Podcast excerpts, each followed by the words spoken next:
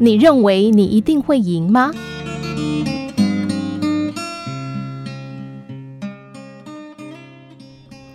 这一天，吉米参加客户公司的尾牙，很棒。老板提供非常多的奖项，几乎人人有奖，而且奖项九成都是包现金红包。抽啊抽的，渐渐的节目接近尾声。当吉米正在跟老板聊天的时候，台上的主持人跟大家宣布，剩下最后两位员工还没有抽到，请这两位员工上台。而讲台上只剩下两个红包，一个是大奖十万元。另外一个是两万元现金。这两位员工当然又紧张又开心，因为距离拿到大奖十万元只剩下一步之遥，而且竞争对手也只有站在旁边的那位同事。台下员工鼓噪着，气氛实在嗨到不行。主持人正准备要拿抽奖箱给他们自己摸的时候，老板站起来说话了：“A 小姐、B 小姐，你们考虑清楚。”要不要平分奖金？这是你们自己可以做的另外一个决定。请问大家，你会怎么做呢？A 小姐毫不犹豫地说：“不需要，我最近运气很好，没在怕的。”B 小姐也自信满满：“没关系，谢谢。”这时候主持人说了：“那你们两个猜拳，猜赢的那个先出来抽两万元现金。”结果揭晓。A 小姐猜拳胜出，负责去抽那个中两万元的得主。A 小姐很慎重地将手伸入摸彩箱，捞啊捞的，左手食指还扣在中指上面，祈祷自己可以中大奖。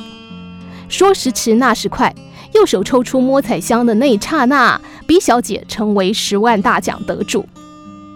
十万元跟两万元，这是百分之五十的几率。你有可能得到十万元，当然也可能得到两万元，是你会怎么做呢？在人生中，没有人从头到尾都是赢家。如果你从出生到现在都是赢家，所有的事情都顺你意，如你愿，你未来遇到挫折的机会反而更大。也请你小心，要具备有面对挫折的能力。相反的，如果你从出生到现在见过大风大浪，看过世面，吃过亏，面对过失败，甚至因为失败付出过代价，那你更应该做出这样的决定：我们平分吧。六万元是个百分之百的稳赢策略。如果你真的要抽到十万元，你需要更多的运气，而不只是百分之五十的几率。如果你不幸抽到两万元，那你不是更呕？每个人都希望赢多一点，甚至觉得自己一定是必胜的那个。事实上，赢了又如何？这时候，公司老板跟吉米说了个故事。二十年前，他也遇到同样的状况。那时候，他在一家加工出口公司，尾牙上也是摸彩。他当时担任业务，台上摸彩摸到最后，也是剩下他和另外一个担任生产线上面那个组装员的大婶。最终大奖十万元由他们两个其中一个获得。当彩球停下的那一刹那，大婶哭了，她与大奖失之交臂。而吉米的这个老板朋友当下立即把十万元奖金送给了这个大婶，还跟他说：“外加我的年终奖金两万元也送你。”他说：“这个十万与年终两万对他来讲再赚就有，可是对这个大婶可不一样。”可是对这个大婶可不一样，这可能是他的希望，他工作好多年才能存到的数目。